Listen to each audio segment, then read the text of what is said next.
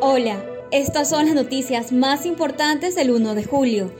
En actualidad, el removido alcalde de Quito, Jorge Yunda, cuya condición fue ratificada este jueves por el Tribunal Contencioso Electoral, no dejará su cargo.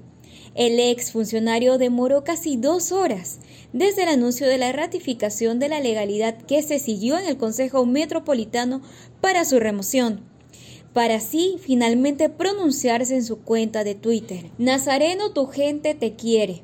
Así comienza el pegajoso tema musical que está sonando en las redes sociales, con el cual se busca defender a Big Money, el negocio de captación de dinero, montado en Quevedo por Miguel Nazareno o Don Naza, y que está hoy en la mira de las autoridades.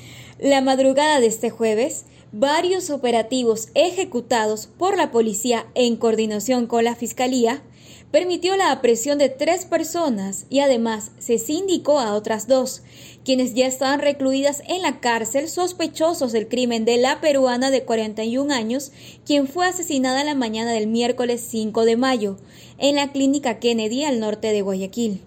En deportes, la noticia cayó como un balde de agua fría. El velocista ecuatoriano Alex Quiñones, el tercer hombre más rápido de los 200 metros planos en el Mundial de Atletismo 2019, emitió un comunicado explicando que se encuentra suspendido provisionalmente de los Juegos Olímpicos de Tokio, debido a no ser encontrado cuando miembros de la Agencia Mundial Antidopaje lo buscaron para hacerle pruebas regulares aleatorias. Entérate de estas y más noticias en extra.es.